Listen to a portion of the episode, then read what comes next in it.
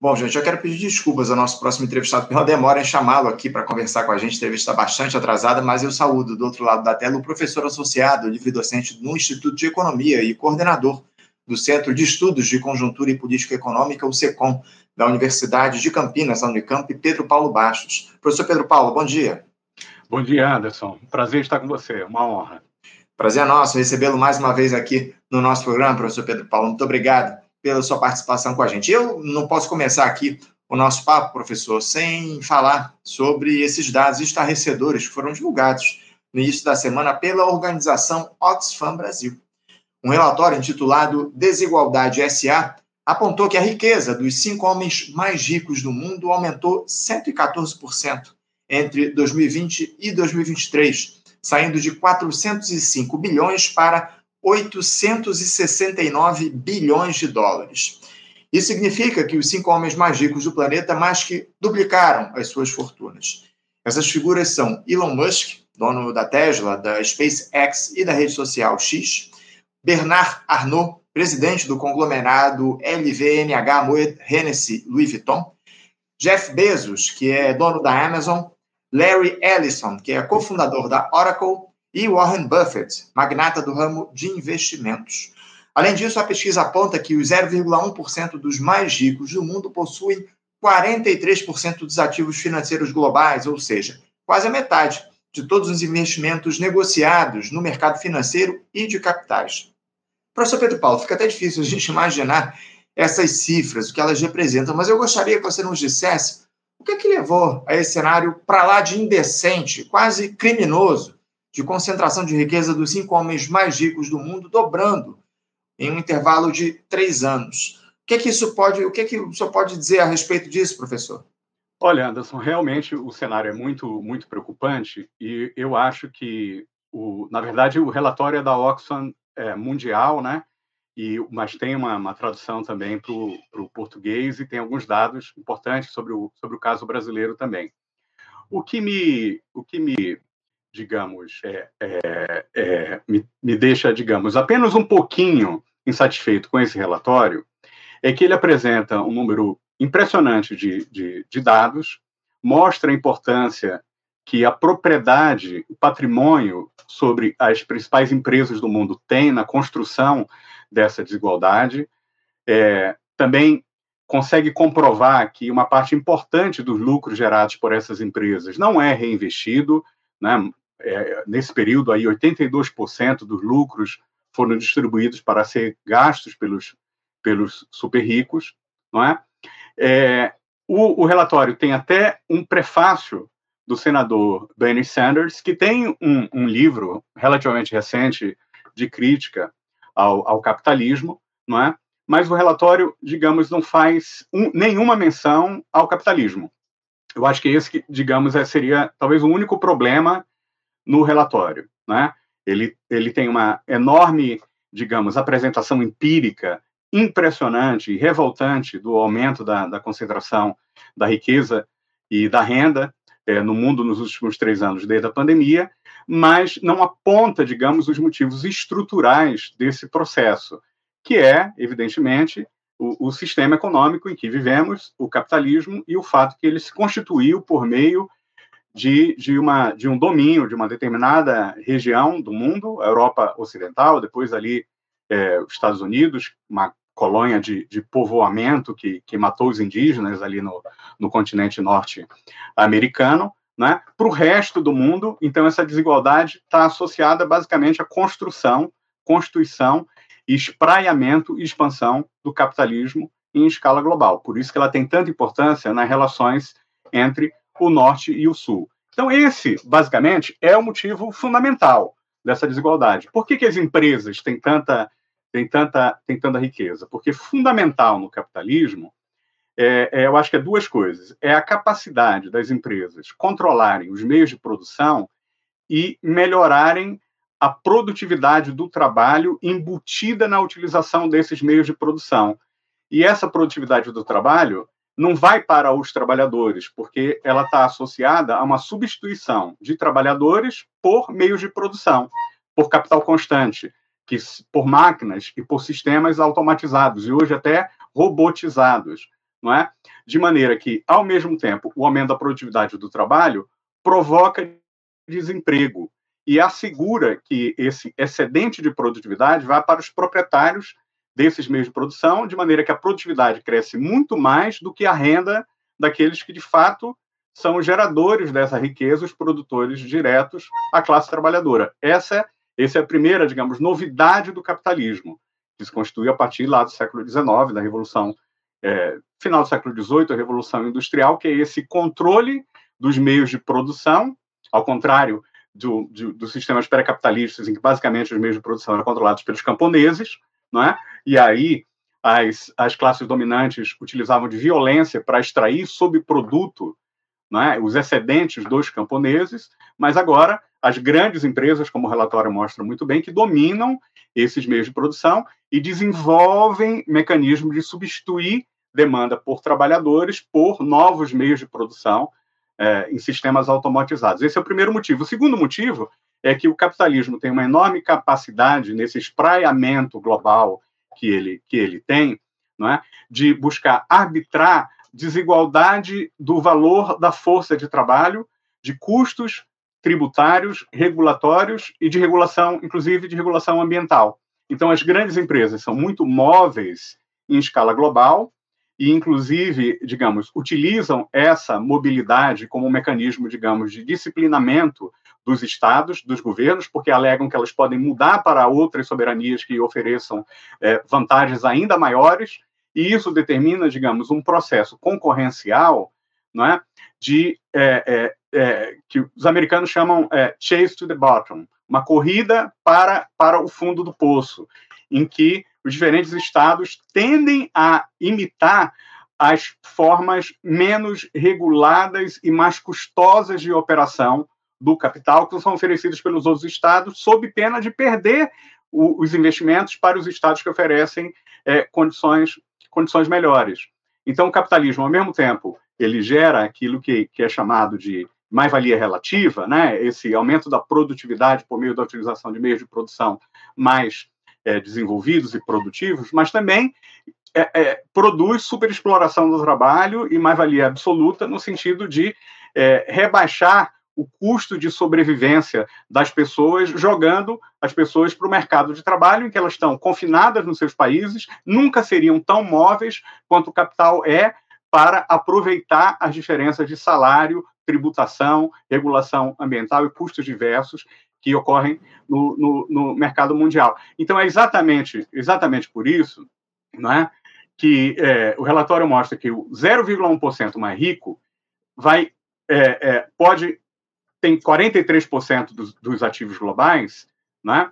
É, se cada um desses cinco homens mais ricos que você, você citou gastasse um milhão de dólares por dia, eles levariam 476 anos para acabar, para esgotar a sua riqueza, a sua fortuna acumulada. Né? Por outro lado, levaria, digamos, 1.200 anos para uma trabalhadora do setor de saúde global ganhar o que um um, é, é, é, um executivo líder de uma dessas grandes empresas, das 100 maiores empresas, ganha em média num ano, certo? Uhum. Então, é basicamente é esse o grande motivo da desigualdade do ponto de vista estrutural. Conjunturalmente é a pandemia, porque a pandemia ela, ela produziu, por conta do, dos particularmente por conta dos, dos, problemas associados à continuidade das cadeias produtivas globais e do sistema internacional de transporte, que permite que a produção seja globalizada, né? como é, é, a pandemia provocou esses, esses bloqueios, esses estrangulamentos na capacidade de produção e transporte da produção em escala mundial, isso permitiu que as grandes empresas aproveitassem a escassez pelos seu, seus produtos para elevar preços e margens de lucros em função de, digamos, atender uma, uma demanda que, para obter aqueles bens, precisava, digamos, participar de um processo de leilão por aqueles bens, não é? Então, isso, ao mesmo tempo, é, ajuda a explicar o aumento enorme da lucratividade das grandes empresas, que a, a, o relatório da Oxfam mostra, mas também a pobreza, o aumento da pobreza, porque esse processo está associado ao fato de que o preço dos produtos, a inflação, como ocorreu no Brasil também, aumentou muito mais do que o salário. Das pessoas, além de que muitas pessoas ficaram, evidentemente, desempregadas e boa parte dos países não tem sistemas de proteção social para assegurar a sobrevivência digna das pessoas nessa situação de desemprego, inclusive naquela situação de emergência de saúde pública que foi a pandemia. Então, acho que é basicamente esse motivo estrutural, a existência um capitalismo em escala global que arbitra custos salariais e outros fiscais, etc., né, utiliza paraísos é, tributários e fiscais para não pagar impostos, de um lado, e, por outro lado, os efeitos conjunturais produzidos pela, pela pandemia e a incapacidade dos estados regularem a ação desses grandes monopólios internacionais, taxarem essa riqueza de maneira a financiar programas de proteção social, inclusive no momento de emergência de saúde pública. Certo, certo. Agora, professor, é, é, essa semana está acontecendo o Fórum Econômico Mundial lá em Davos, na Suíça, né? E a Oxfam recomendou, inclusive, nesse encontro, que países fixem metas para redução radical e rápida das desigualdades. Eu queria fazer a pergunta de um milhão de dólares, né? Qual é a saída, professor Pedro, para que haja aí uma mudança no cenário dessa concentração cada vez mais absurda de renda? Apenas a taxação dos super ricos, que é o remédio mais comum que as pessoas citam, isso resolve o problema? Quais as alternativas diante disso? Quais as saídas para que a gente tenha uma redução significativa é, desse cenário de desigualdade que há no mundo? Ah, olha, é, dentro do capitalismo, de, de maneira é, é, em que se realize por meio de uma ação re, reformista, é, amparada num, num, movimento social é, progressista, é, não digo nem social-democrata ou, ou, socialista, mas internacionalista em escala internacional, porque do ponto de vista, pelo menos no curto, médio prazo, uma opção do socialismo global não está colocada na, na, agenda política é, internacional, isso, isso passa, por exemplo, por é, impor mecanismos de é, é, regulação das condições de trabalho em escala internacional, além das condições de taxação é, das empresas e de, de é, é, proibição, fiscalização, não é? é su, supervisão e ação coercitiva contra é, os paraísos fiscais. Então, é preciso que haja um movimento internacionalizado, coletivo, que parta, evidentemente, de baixo para cima, para assegurar, digamos, condições de, de, de, de, trabalho, não é? mais adequadas em escala global. Isso é muito, muito, muito, muito difícil de, de realizar. E, inclusive, porque, a despeito de toda essa conversa a respeito da necessidade de produzir um capitalismo verde, ou de um capitalismo esteja atento às desigualdades sociais, né? o próprio relatório do, da, da Oxfam mostra que é, apenas 0,4% dos executivos e dos acionistas das 1.600 maiores e mais influentes e ricas empresas do mundo, 0,4% apenas desse contingente se compromete publicamente com pagamento de, de salários dignos a seus trabalhadores e buscam realizar algum tipo de iniciativa para colocar isso em prática nas suas cadeias é, é, de valor internacionais. Entendeu? Então, na verdade, no, uma coisa é aquilo que, que se diz nos relatórios, e, e, mas outra coisa é o que essas empresas fazem. Na verdade, essas 0,4% das empresas, dado esse sistema né, dessa competição em busca de redução de custos, pode ser que eventualmente saiam do mercado, não é?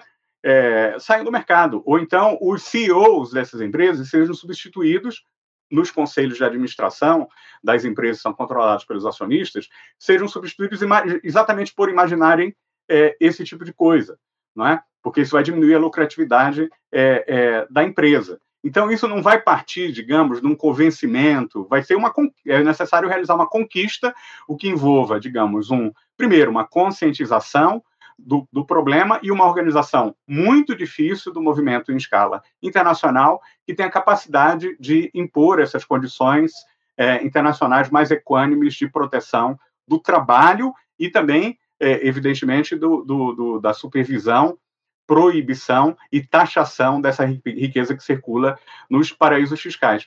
Do ponto de vista, por exemplo, da questão ambiental, embora essas empresas dizem que estão preocupadas aí com, com o meio ambiente, né, basicamente 0,1% dos mais ricos do mundo, que são os acionistas dessas grandes empresas, emite tanta, tanto carbono quanto os dois terços mais pobres da humanidade. 0,1% uhum. versus dois terços. Né? E é evidentemente que o efeito do aquecimento global vai ser sentido muito mais por essas populações do sul global que vão estar sujeitas às, é, às enchentes, às secas, à destruição das suas condições ambientais de vida, numa vida que ainda é muito dependente de uma agricultura é, familiar e que vai ser severamente prejudicada pelos efeitos do aquecimento global, que é induzido basicamente pela forma de operação dessa, da, dos sistemas produtivos para reduzir, basicamente, custos de regulação ambiental e, e, utilizar combustíveis fósseis, se eles forem mais baratos, para reduzir custos e aumentar lucros.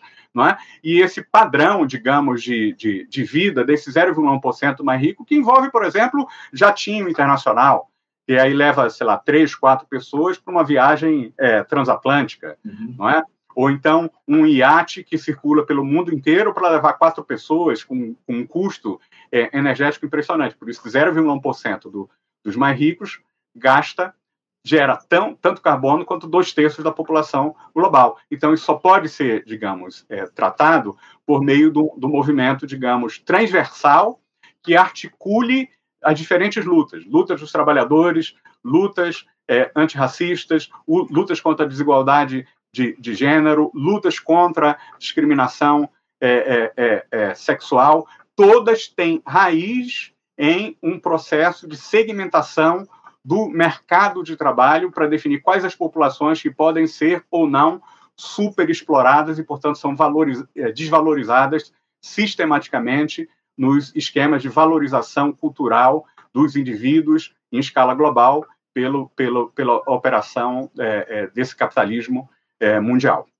Professor Pedro Paulo, eu ainda queria avançar um pouco no debate, na discussão sobre o Fórum Mundial Econômico lá em Davos, mas eu estou com meu tempo muito, muito curto aqui, eu queria avançar no nosso debate, falar sobre as disputas dentro do governo Lula, né? porque uma marca registrada dessa gestão de ampla aliança é, é isso, essas disputas aí que se impõem. É, uma ala mais à esquerda, no Partido dos Trabalhadores, professor Pedro, liderada aí pela presidente do partido, a Gleisi Hoffmann, tem feito críticas públicas aí ao ministro Fernando Haddad por conta dos rumos da política econômica, que atende cada vez mais aos interesses dos neoliberais com desenvoltura.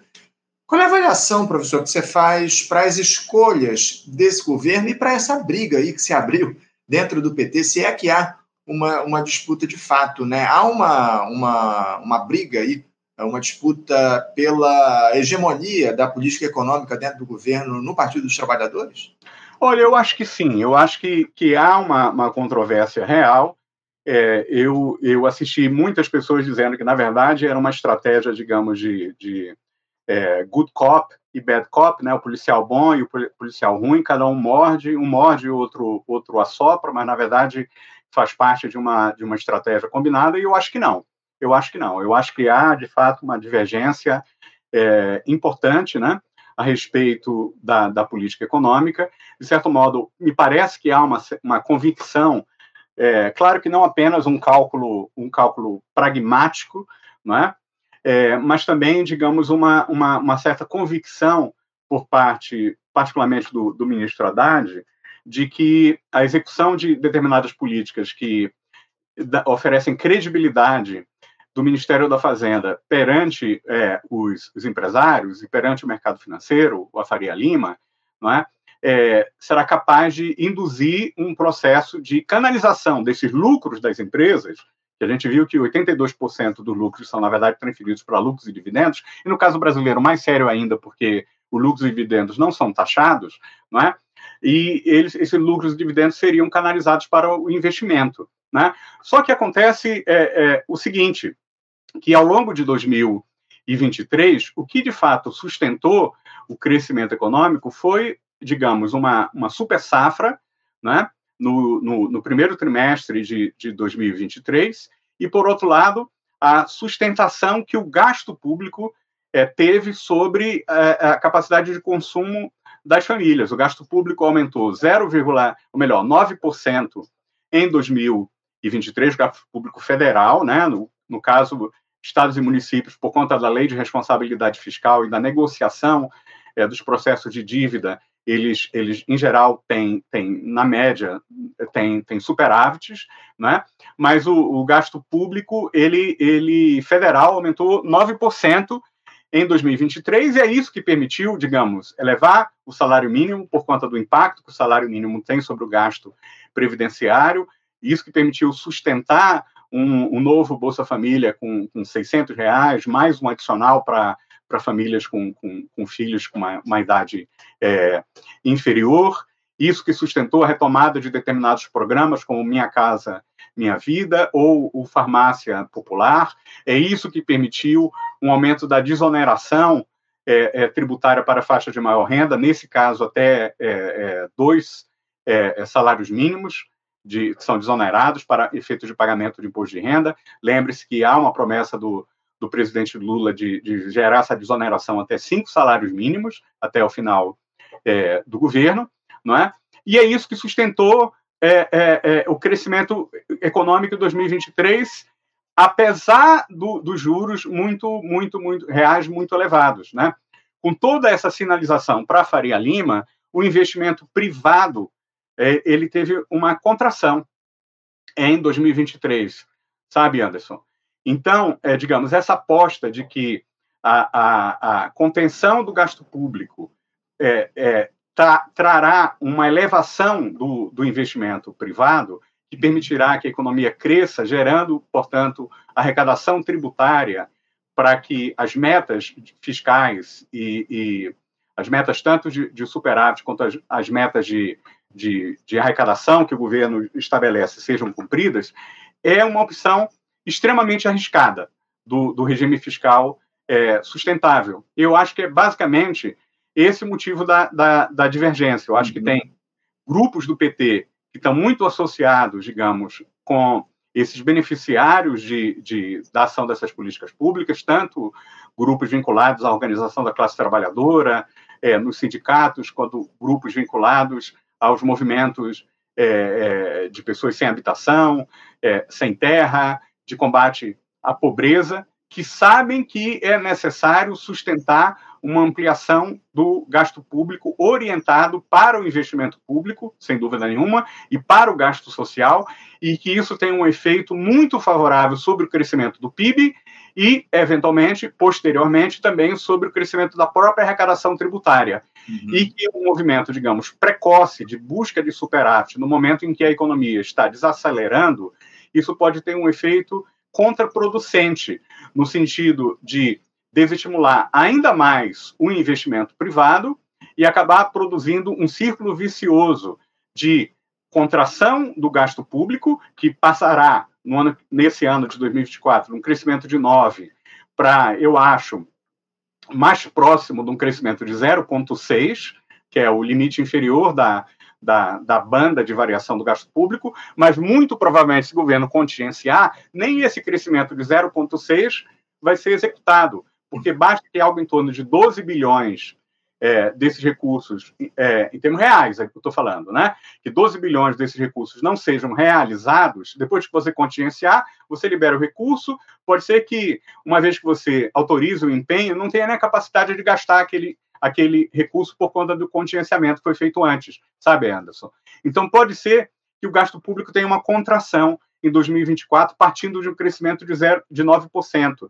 Numa situação em que, segundo o IBGE, a economia desacelerou no, no, no último trimestre de 2023, isso pode eventualmente gerar uma, uma espiral negativa, um círculo vicioso. Não quer dizer que necessariamente isso vai ocorrer. Isso vai depender de outras variáveis, como, como por exemplo, é, é, a, a, o estado da economia mundial, particularmente o estado da economia chinesa, o padrão de expansão das exportações brasileiras, particularmente para a Ásia, que foi estupendo em 2023, também cada vez mais os impactos climáticos desse funcionamento descontrolado do capitalismo global e desse padrão de consumo do 0,1% mais rico da, é, entre, os, entre os capitalistas, que isso vai ter efeitos climáticos é, muito provavelmente negativos na produção agrícola brasileira em 2024, não é? Então é esse o problema. a possibilidade de, eventualmente, a, a, a aposta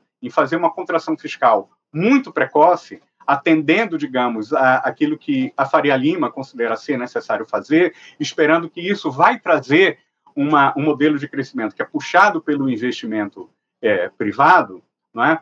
E isso coloca, digamos, em risco, por exemplo, a ala política do PT considera que, se eventualmente isso se manifestar numa desaceleração forte da economia brasileira em 2024, não necessariamente uma recessão, mas isso eventualmente já pode ter efeito sobre 2025 e pode ter efeito nas eleições de 2024. E você sabe que os prefeitos, eles são os cabos eleitorais dos é, deputados federais, das campanhas dos deputados federais. Então, digamos, um resultado eleitoral negativo para as forças de esquerda em 2024, é, digamos, pode prenunciar um efeito muito negativo sobre a eleição de deputados federais em 2026 desse campo de esquerda, reproduzindo ao longo do tempo uma, uma composição do Congresso Nacional que é majoritariamente de centro-direita, eu diria até neoliberal. Né? Então, é. digamos, esse movimento de ajuste é, muito acelerado no curto prazo, ele tem riscos muito grandes, eu acho que é basicamente riscos econômicos e políticos, eu acho que é basicamente isso que explica de fundo essa divergência que existe entre o ministro Haddad e a presidenta do PT, Gleisi Hoffmann. Essa aposta no investimento privado ela já se mostrou insuficiente, incapaz de dar conta do desenvolvimento do país ao longo dos últimos anos, como o senhor trouxe aqui para a gente, e o, tá, o, o que a gente tem observado é esse cenário de desaceleração na nossa economia, o que acentua ainda mais os riscos diante do que a gente tem observado ao longo dos últimos tempos. Professor Pedro Paulo, ainda tinha aqui no, na nossa pauta alguns temas para tratar com o senhor, mas eu estou com meu tempo mais do que esgotado, a gente é. vai ter que deixar essas questões para uma outra oportunidade, mas eu quero agradecer muito a sua participação com a gente aqui no Faixa Livre. Muito obrigado por ter feito. Eu que agradeço, Anderson. A gente, e a gente volta a dialogar em breve aqui no programa, tá bom? Com certeza, com certeza. Estou à disposição. Um abraço. Bom dia para você. Pedro Paulo. Um abraço para o senhor. Até a próxima. Conversamos aqui com Pedro Paulo Baixos, ele que é professor associado, livre-docente no Instituto de Economia e coordenador do Centro de Estudos de Conjuntura e Política Econômica, a SECOM, da Universidade de Campinas, a Unicamp, falando aí a respeito dos temas relativos à economia. Importante aí a gente falar ah, sobre essas questões aí que afetam a, a, vida, o dia a dia dos brasileiros é, aqui no Faixa Livre. Né? Você, ouvinte do Faixa Livre, pode ajudar a mantê-lo no ar. Faça sua contribuição diretamente na conta do Banco Itaú, agência 6157, conta corrente 99360, dígito 8. Esta conta encontra-se em nome do Sindicato dos Professores do Município do Rio de Janeiro e região, o Simpro Rio, uma das nossas entidades patrocinadoras, mas seus recursos são destinados exclusivamente para o financiamento do nosso programa.